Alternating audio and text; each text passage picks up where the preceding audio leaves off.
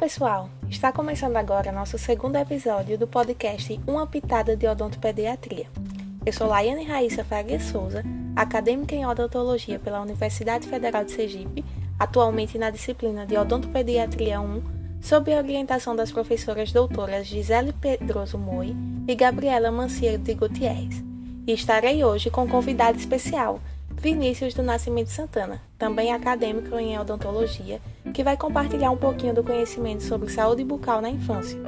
Nosso tema hoje é respiração bucal e hábitos de postura, que é uma alteração patológica de um processo muito importante à manutenção da vida e que pode comprometer o crescimento e desenvolvimento da criança. Para nos ajudar a entender um pouco melhor essa condição, Vinícius irá nos ajudar em alguns tópicos. Olá, Vini! Seja muito bem-vindo ao nosso podcast Uma Pitada de Odontopediatria. Oi, Laiane, tudo bem? Antes de começar, queria que me dissesse o que é respiração para você. Ah, Vini, respiração para mim é algo essencial para que o organismo funcione pois precisamos da entrada e saída de ar pelo nariz para que hajam trocas gasosas entre o tecido e o sangue dos capilares pulmonar.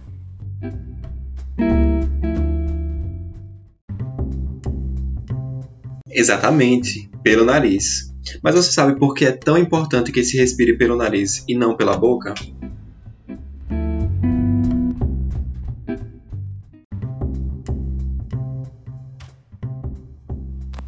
Bom, quando eu vou comer e não respiro pelo nariz, geralmente eu me engasgo. então suponho que a respiração bucal interfira de alguma forma no equilíbrio do sistema estomatognático. Isso mesmo.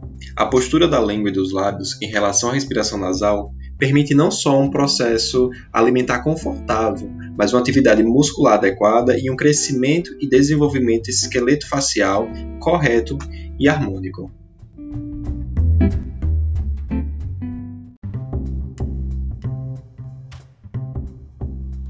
Entendi, Vini. Mas como seria essa postura correta?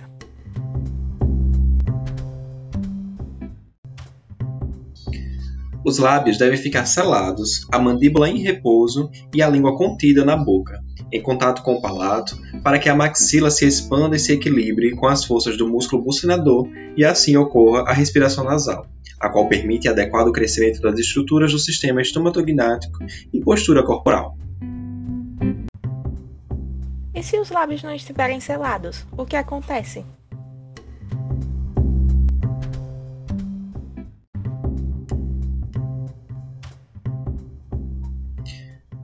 Com lábios abertos, não há pressão subatmosférica na deglutição, e os músculos mastigatórios pressionam a maxila para baixo e levam a língua para o assoalho da boca. Deste modo, a criança leva o pescoço para frente, retificando o espaço oro-nasofaríngeo, para ser possível respirar pela boca, alterando a função muscular e modificando a atitude do corpo. Além de que o diafragma, que é o músculo mais importante da respiração, passa a trabalhar sem sincronia e numa posição mais baixa, gerando uma oxigenação deficiente.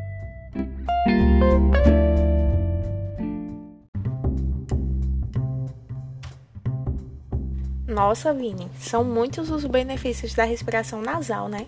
Então, o que levaria um indivíduo a respirar pela boca?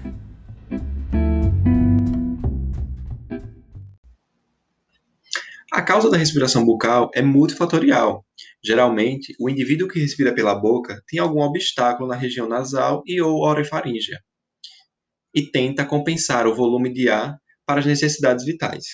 Esses fatores obstrutivos muitas vezes estão associados a problemas alérgicos e alterações neuromusculares, em especial aquelas relacionadas com a redução do tônus. E fatores genéticos também podem predispor a anatomia do indivíduo a uma respiração bucal. A segunda causa mais frequente de obstrução respiratória e, consequentemente, respiração bucal em crianças é a hipertrofia de adenoides e das tonsilas palatinas.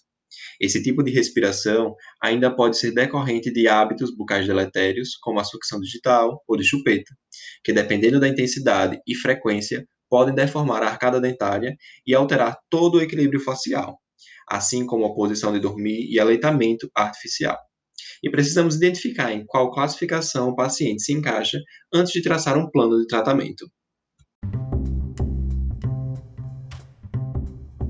Ah, não sabia que tinha uma classificação. Quais seriam então os tipos de respirador bucal?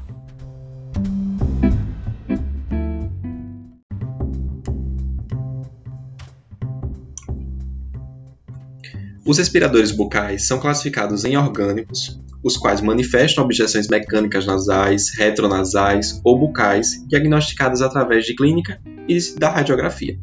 Como exemplos, estenose nasal e atresia maxilar, retromagnetismo, alteração de tônus, postura e tamanho de língua, entre outros.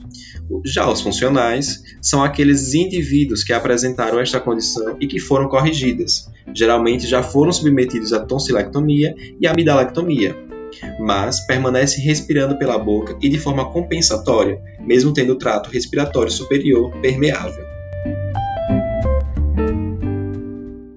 Por fim, os impotentes funcionais, que exibem esta síndrome em razão de uma disfunção neurológica e, na maioria das vezes, estão acompanhados de alterações psiquiátricas. Entendi, Vini. E de que forma a respiração bucal prejudica a homeostasia? O ar que entra pela boca é frio e seco, e quando chega inadequadamente aos pulmões, desencadeia alterações, com redução da capacidade de oxigenação. Também ocasionará respiração bucal, que ocasiona um ressecamento nos tecidos gengivais e o processo constante de umedecimento e secura representa um processo irritativo para a gengiva. Além do mais, a saliva fica viscosa devido ao excesso de mucina e ao ressecamento da mucosa bucal, que propicia o desenvolvimento de gengivite e de lesões de cárie.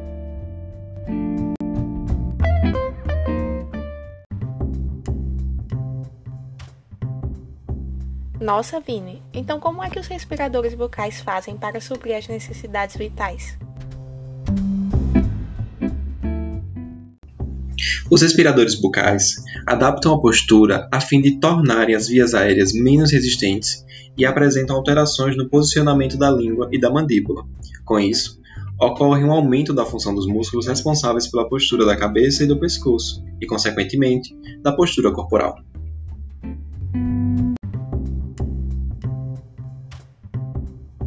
Postura corporal?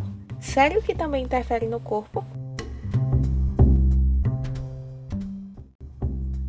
Sim, nosso corpo está todo interligado. A postura mandibular atua diretamente sobre a postura de cabeça devido ao mecanismo muscular e articular, tendo então compensações em todo o corpo, pois a postura de cabeça relaciona-se com a cintura escapular e com a cintura pélvica.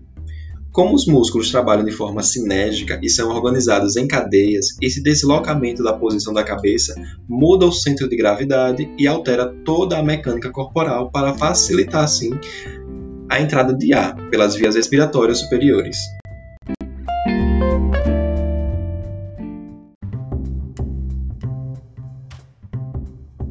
Eita, e como é que fica o corpo desse respirador bucal?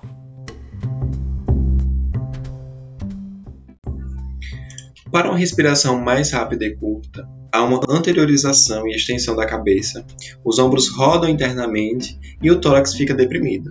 Assim, é comum o respirador bucal ter hiperlordose cervical, escápulas aladas, hiperextensão dos joelhos, hiper, hipercifose torácica, depressão submamária, assimetrias pélvicas, geno vago, hálux vago e arco plantar desabado. E não para por aí. Ah, então fique à vontade para continuar.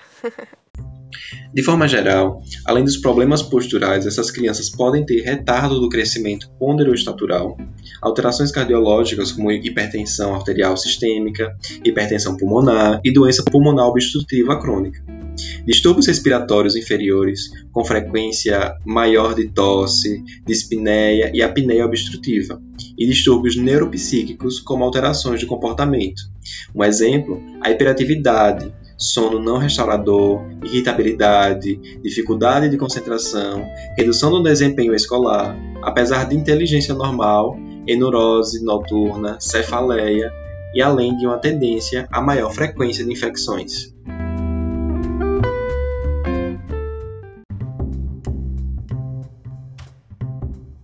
E como eu faço para identificar se o respirador bucal já atingiu estágios mais avançados?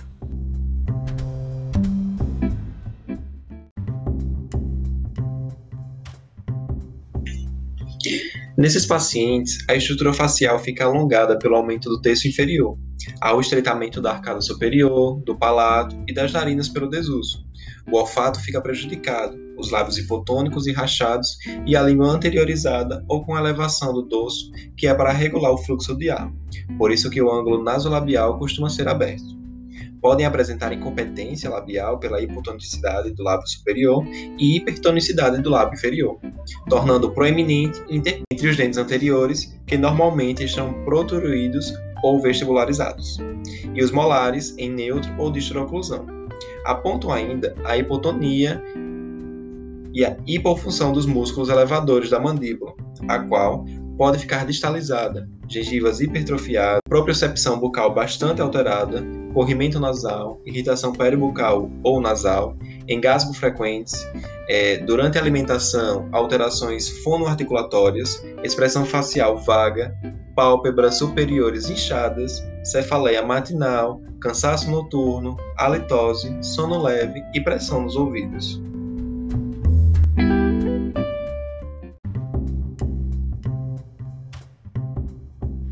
Nossa, Vini, os prejuízos são muitos, né? Você falou antes também sobre a interferência do aleitamento artificial. Você pode explicar um pouquinho como ocorre?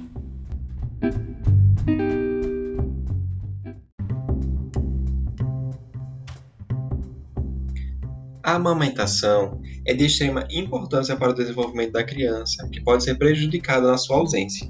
Quando um recém-nascido realiza o ato de sucção do seio materno, estimula um modelo padrão de respiração nasal e correta postura da língua, onde os músculos responsáveis estão sendo estimulados, promovendo força e postura muscular para a correta atividade da mastigação. Além do aspecto respiratório, a criança que desde o nascimento teve aleitamento natural apresenta um crescimento harmonioso da face, porque a atividade muscular é estímulo para, para o crescimento dos ossos da face, né? Através desse trabalho muscular, há a movimentação da mandíbula para frente e para trás em sincronia com a deglutição, e neste momento, assim como na mastigação, a respiração é realizada somente pelo nariz. O aleitamento materno, além de estimular o crescimento anteroposterior da mandíbula, reforça o circuito neurofisiológico da respiração nasal, pois excita as terminações neurais das fossas nasais, promovendo o desenvolvimento adequado entre o neurocrânio e o víscerocrânio do recém-nascido, como também um melhor relacionamento entre os rodetes gengivais e o desenvolvimento de padrão de respiração nasal e deglutição normais, ambos com vedação labial e postura adequada da cabeça, e ao desenvolvimento equilibrado de músculos, mandíbula e articulações temporomandibulares.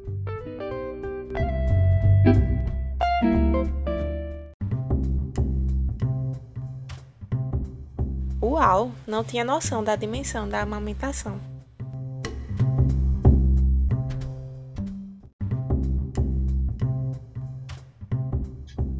Sim, o aleitamento natural previne inúmeras disfunções e se constitui como o melhor meio de prevenção da síndrome do respirador bucal.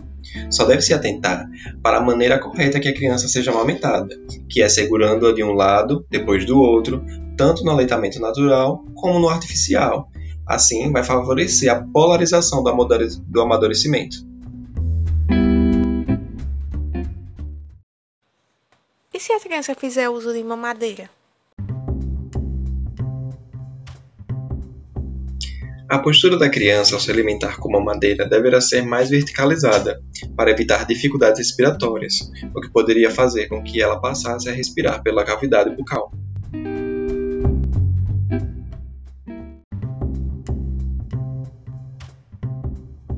quanto à posição de dormir, quais cuidados tomar?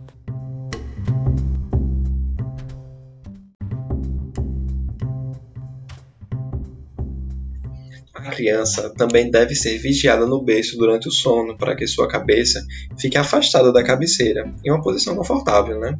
Evitando também que a criança fique com o pescoço dobrado e tenha dificuldade de respirar normalmente, instalando-se o hábito de respiração bucal assim também quando estiverem maiores, para que o suposto hábito de dormir com a mão apoiada ao rosto não venha levar a mal-oclusões. E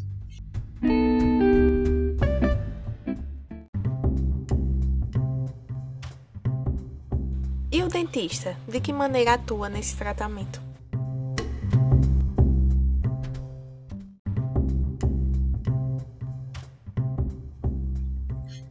Pode-se empregar mentoneiras em compressão, favorecendo o vedamento labial, além de exercícios com chupeta por 3 minutos, na manhã, à tarde e à noite, para ajudar no fortalecimento da musculatura labial.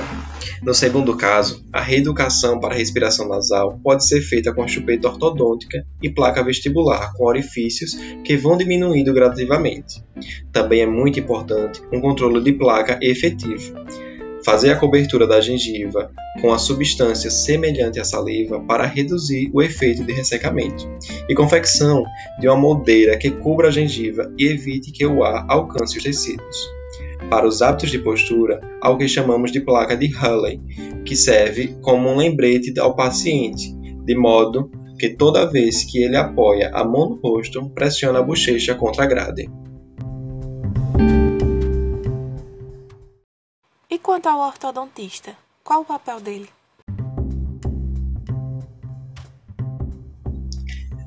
Diagnosticar a presença de hábitos bucais indesejáveis é importante para todo profissional que lida com crianças. Um dos elementos básicos de diagnóstico é a teleradiografia da face em norma lateral. Através dela, o especialista estuda as características de crescimento dento-esqueletais, constata se é a maxila que está projetada ou a mandíbula que está retraída, mede as dimensões da nasofaringe e da orofaringe e avalia a postura ao analisar a posição das sete primeiras vértebras da coluna cervical. A principal contribuição do ortodontista no tratamento está mais diretamente relacionada à expansão da arcada superior. Com isso, há a promoção do aumento da cavidade nasal, aumento da permeabilidade nasal, principalmente nos pacientes com alto grau de dificuldade respiratória. A expansão da arcada superior pode ser realizada por meio de aparelhos removíveis ou fixos, sendo os fixos mais eficazes. Para isso, a cooperação do paciente é muito importante, né?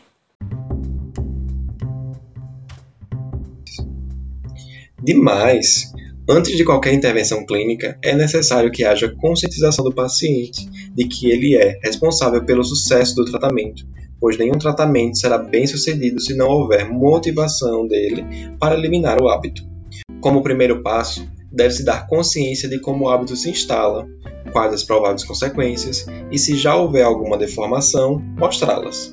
Os pais também devem ser alertados a evitar ameaças e imposição de medos na criança, na tentativa de retirar o hábito.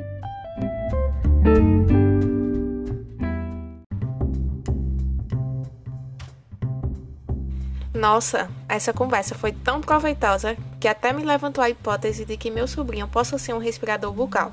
Vou urgente marcar uma consulta odontológica para ele.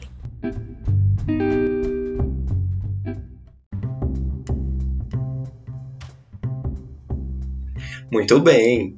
Quanto mais cedo for realizado o tratamento, preferencialmente antes que se iniciem as alterações, melhores serão os resultados.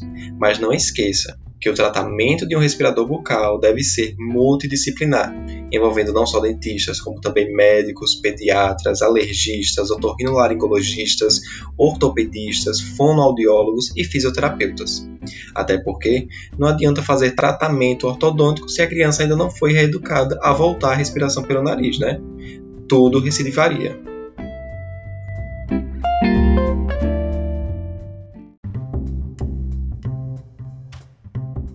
Muito bem. E com isso eu encerro o nosso programa de hoje, agradecendo a presença desse brilhante convidado, Vini Santana. Vini, seja sempre bem-vindo aqui no Uma Pitada de Odontopediatria. Volte sempre, viu?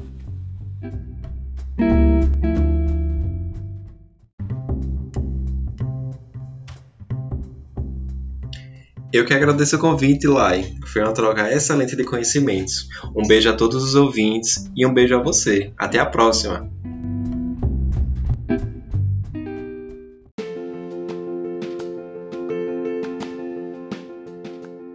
Obrigada a todos os ouvintes. Até o próximo episódio do Uma Pitada de Odontopediatria. Beijos no coração.